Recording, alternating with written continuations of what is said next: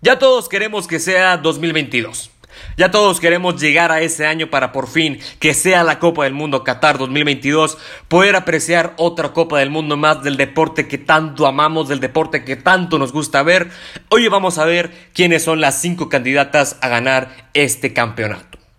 Le doy la bienvenida a este episodio número 7 de este podcast. Yo soy Jera Gómez y me da muchísimo gusto encontrármelo hasta este punto. Le quiero dar las gracias que se tome el tiempo de escucharnos y de analizar junto con nosotros las 5 selecciones a mi percepción favoritas para alzar el título en Qatar 2022. Créame que es un honor para mí estar hoy con usted y estoy muy agradecido de que se tome el tiempo y se lo dedique a este episodio para analizar las 5 candidatas. Créame que no se va a arrepentir y va a ser bien recompensado. Pues bien, vamos a ver, vamos a iniciar de menos a más. Vamos a iniciar con la número 5 candidata a ganar la Copa del Mundo. Al día de hoy, ¿eh? yo estoy considerando al día de hoy bastantes cosas pueden ocurrir dentro de uno o dos años. Puede ser que dentro de un año pueda existir un futbolista que sea el sustituto de Cristiano Ronaldo y de Lionel Messi y que haga su selección campeona. Puede existir eso o que sea un plus más a esa plantilla para fortalecerla y elevar sus posibilidades de ser campeón. Muchas cosas pueden ocurrir, bastantes cosas pueden ocurrir eh, dentro de dos años para que sea la Copa del Mundo, pero hoy nos vamos a basar lo que a nuestro día de hoy son las cinco candidatas a ser campeonas del mundo. Pues bien, vamos a iniciar como se lo dije de menos a más. Y como número 5, yo, como número 5 para ser candidata a ganar la Copa del Mundo Qatar 2022, pongo a la selección de Portugal. Sí, Portugal, la Portugal de Cristiano Ronaldo. Bueno, Portugal es una selección que se ha quedado corta a lo largo de los años en los que Cristiano Ronaldo ha estado en el periodo con esta selección, tratándola de empujarla al éxito en una Copa Mundial. Siempre se han quedado cortos. En la última serie, en la última edición de una Copa del Mundo se quedaron en los octavos de final. Fueron eliminados 2 a 0 por Uruguay. Yo creo que fue una Copa del Mundo bastante triste para la gente de Portugal porque traían una selección bastante fuerte, con bastante talento, pero que bueno, se quedaron otra vez en el camino, Cristiano volvió a fracasar en otra Copa del Mundo más. Y bueno, el tiempo de Cristiano Ronaldo está acabando. Se está acabando el futbolista más grande en la historia de ese país. Se está acabando, está empezando a deteriorarse. Y Portugal tiene que aprovechar que aún está en forma y que aún a sus 35 años todavía puede llevar a esta selección a lo más alto. No por algo ganó su título, más reciente, creo, de hace un año, la UEFA Nation League contra Holanda. Cristiano todavía sigue siendo el referente de Portugal. Y yo pongo a Portugal como número 5 y le voy a decir por qué. Es el último mundial de Cristiano, es el último mundial de CR7. Así como se lo dije ahorita mismo, es el último mundial que Cristiano va a disputar. Yo veo muy complicado que al menos llegue a 2026 siendo titular. Puede llegar, claro que sí, Cristiano es un competidor de alto nivel, eso no tengo ninguna duda, pero de que llegue a ser titular, yo lo veo muy complicado. El nivel de un futbolista cuando empieza a ser mayor empieza a ser mucho menor. Entonces yo veo muy complicado que al menos a 2026, si Cristiano decide seguir jugando, que va a tener unos 41 años, casi 40, yo veo muy complicado que Cristiano a esa edad por lo menos sea titular. Pero este es el mundial en el cual Cristiano va a estar a un nivel top, en el que Cristiano va a dar absolutamente todo porque sabe que al menos es su última oportunidad para ser titular en esta selección y demostrar que para él y para mucha gente es el más grande de todos los tiempos. Yo no comparto esa ideología, mucha gente sí lo menciona, pero él quiere demostrar que él es el más grande de todos los tiempos y que más que ganando un mundial. Creo que cambiaría bastante el panorama de cómo la gente ve a Cristiano si él gana un mundial con esta selección. Y Portugal para mí es la quinta candidata a ganar la Copa del Mundo. Aparte de ser el último mundial de este hombre, tienen una plantilla con mucho potencial y muy prometedora. Esta selección tiene jugadores como Joao Félix, que le costó una millonada al Atlético de Madrid, tiene a Diogo Jota en el Wolverhampton, a Rubén Neves también en los Wolves, tiene a Bruno Fernández, a Gonzalo Guedes. En la defensa tienen un referente que para mí lo va a hacer de aquí a los próximos años, que a mí me gusta como central, como lo es Rubén Díaz. Esta selección para mí tiene un potencial muy fuerte. Yo creo que a Cristiano se le pone una selección tan fuerte en el tiempo menos esperado. Porque Cristiano ya a sus 37 años que vaya a tener en aquella Copa del Mundo, yo creo que va a tener una selección muy fuerte o la selección más fuerte que se haya podido encontrar en, toda su etapa en esta selección y se le topa en el tiempo menos esperado. Pero aún así Cristiano es un competidor de alto nivel y lo va a aprovechar al máximo, eh, lo mejor que se pueda. Lo que yo quiero ver es cómo va a manejar el técnico Santos, Carlos Santos, cómo va a manejar a estas figuras, porque son figuras bastante fuertes, son jugadores que saben hacer muy bien su trabajo, cómo va a manejar el aspecto ofensivo, porque teniendo a Cristiano como jugador inamovible, cómo va a acoplar a Gonzalo Guedes, a Joao Félix, a Diogo Jota, a Bruno Fernández, a Gelson Martins, cómo los va a acoplar. Eso hay que verlo, pero por el plantel y por ser el último mundial de CR7, Portugal es la quinta selección candidata a ganar Qatar 2022. Cristiano va a aprovechar al máximo esta oportunidad, a ver hasta dónde llega, tienen un plantel muy fuerte y Portugal tiene muchísimas probabilidades de meterse por la lucha de este campeonato. Bien, vamos ahora con la número 4. La número 4 para ser campeona del mundo candidata pongo a Brasil. Sí, le puede sorprender o no, Brasil es la número 4. A ver, yo creo que usted al inicio de este episodio espero haya llegado hasta acá y si es así le agradezco mucho, créame que estoy muy agradecido que nos sintonice, créame que su tiempo dedicado hacia nosotros va a ser bien recompensado, analice con nosotros, comparta con nosotros, opine con nosotros, créame que se lo agradezco de corazón. Pues bien, Brasil como número 4, yo no sé si usted esperaba que estuviera por lo menos dentro de este rango o estuviera por lo menos dentro de la posición número 1. Para mí Brasil es la número 4. Brasil tiene un plantel estelar, pero un nivel muy alto. Brasil tiene jugadores que tienen un potencial muy fuerte, son jugadores que son bastante cotizados en el fútbol europeo, en el fútbol cualquiera que los pongas.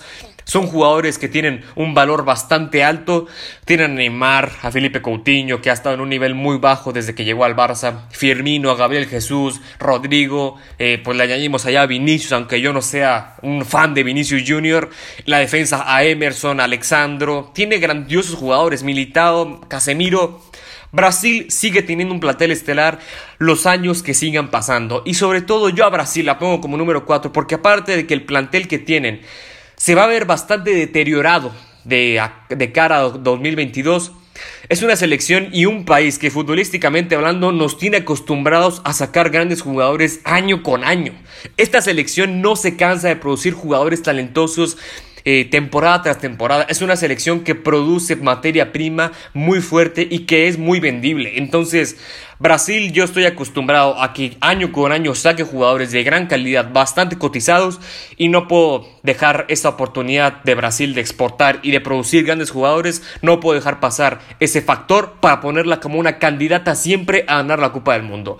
Produce jugadores de fútbol muy talentosos, muy productivos lo que yo quiero ver es cómo se va a ver notable ese cambio de generación, el cambio generacional, porque Thiago Silva es un jugador que ya no creo que vaya a ser titular dentro de unos próximos años en la Copa del Mundo. Fue un jefe en la defensa sin duda alguna. Habrá que ver cómo se combinan Marquinhos y Militao.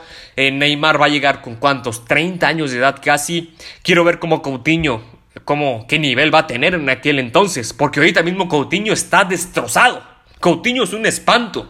Coutinho desde que se fue al Barça no ha rendido.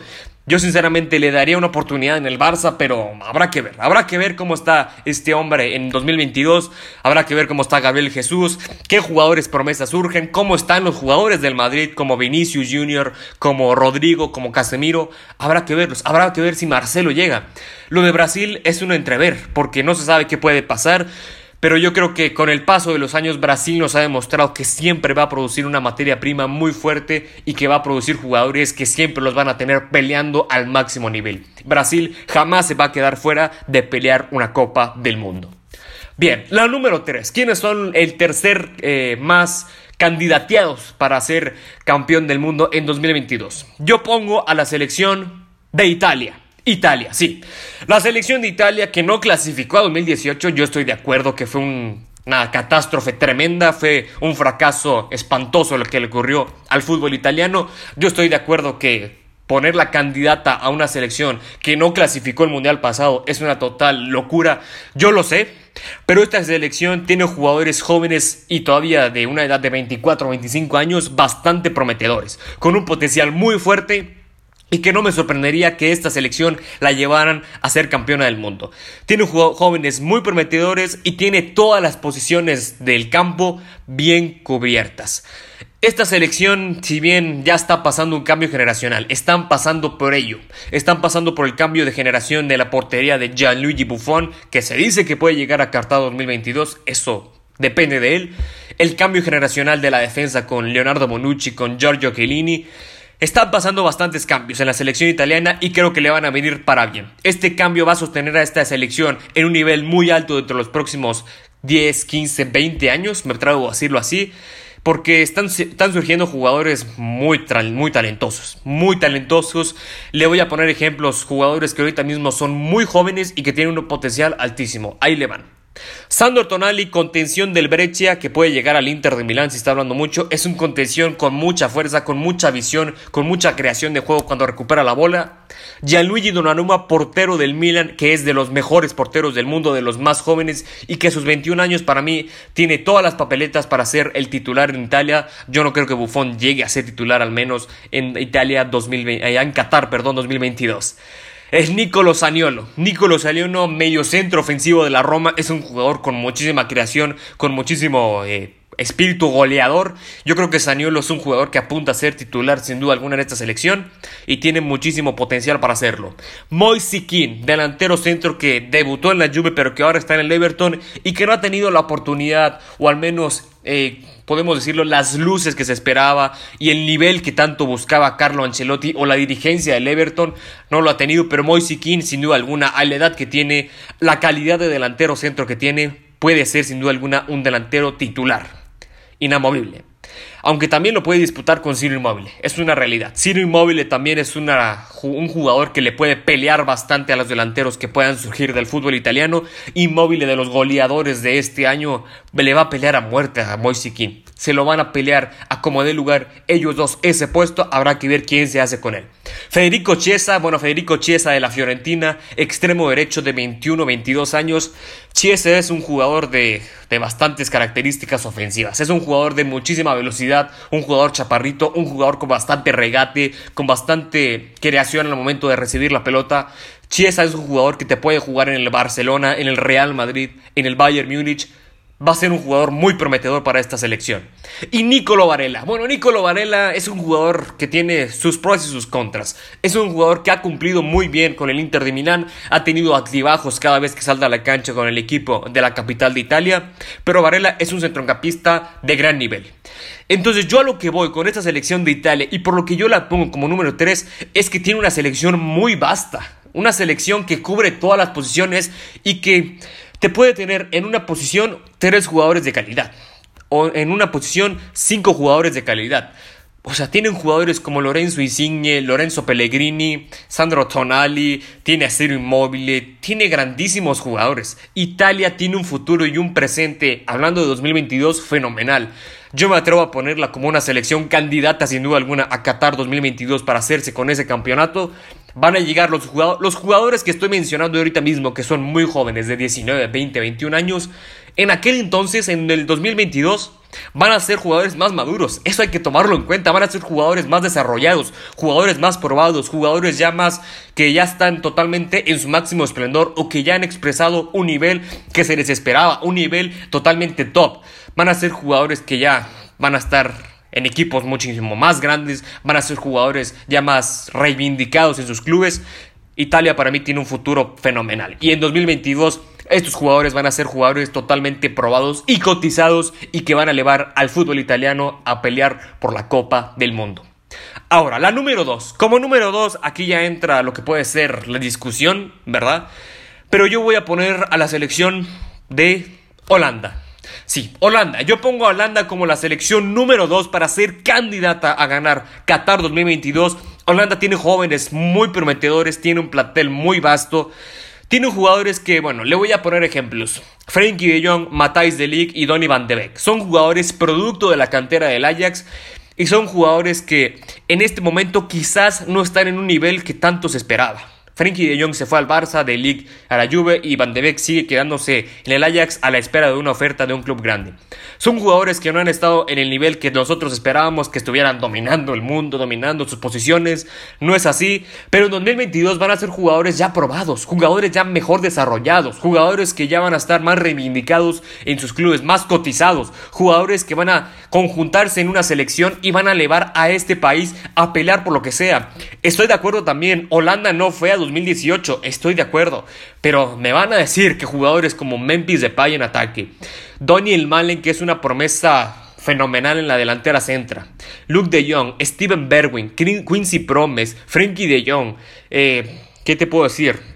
Donny Van de Beek, Matthijs de Ligt, Virgil van Dijk, eh, tiene jugadores fenomenales Holanda, tiene una selección muy vasta, tiene jugadores que ahorita mismo están en una edad en la cual están empezando ya a entrar en una etapa de, bueno, ya estoy aquí, vamos a meterle, vamos a meterle más plus. Están en esa etapa sus jugadores y en 2022 van a estar a un nivel fuertísimo y se van a conjuntar en una selección y van a ser una selección que además de su estilo de juego van a ser una selección candidata. Lo único que yo le pongo como pero y lo que, lo que yo quiero ver es a Ronald Koeman. Quiero ver si Ronald Koeman puede elevar a esta selección a una Copa del Mundo y ser campeonas. Yo quiero ver a este técnico que su estilo de juego no es mucho de mi agrado, pero que lo ha tratado de involucrar y de acoplar muy bien a esta selección. Veremos cómo le funciona en 2022. Ahora, la número uno, la candidata número uno para ser campeona del mundo Qatar 2022, pues no puede ser otra más que la actual campeona, Francia.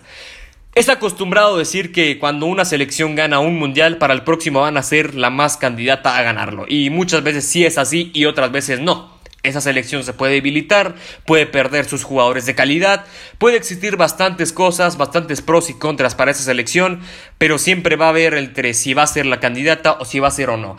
Y las experiencias que nos ha dejado la campeona del mundo es que no te puedes fiar mucho de ella. Es una realidad. Podemos ver el caso de España que fue campeona en 2010 y que en 2014 no pasó de fase de grupos. Podemos ver la más reciente experiencia de Alemania, campeón en 2014 y en 2018 último de grupo. O sea, Existen este tipo de cosas, este tipo de casualidades que muchas veces no logramos entender, no logramos captar, pero Francia es un caso de particular, es un caso particular sin lugar a duda. Francia mantiene la base de 2018, surgen grandes jugadores como jugadores, te puedo decir bastantes, pero te voy a decir unos pocos como Eduardo Camavinga, que yo lo he dicho en un podcast del Real Madrid, es un jugador que va a sustituir a Casemiro y es un jugador fenomenal, un joven alto con una corpulencia no muy, no muy potente, si lo podemos decir así. Es un jugador que roba muy bien el balón, Camavinga es un jugador prometedor, Ferland Mendy, el lateral izquierdo del Madrid que apunta a ser el titular del conjunto blanco, Jonathan Iconé, un jugador que a mí me encanta como mediocentro ofensivo o como extremo por derecha, juega en el Lille de la liga francesa, muy joven y que para mí si se sigue esforzando y si sigue trabajando, puede llegar a ser uno de los convocados para la Copa del Mundo Qatar 2022. Un jugador que a mí también me gusta mucho como central, Bubacar Camara, del Olympique de Marsella. Muy joven, tiene que mejorar bastantes aspectos, tiene que mejorar físicamente. No es un central fuerte, es un central alto, pero tiene que mejorar físicamente para ser un jugador de talla élite.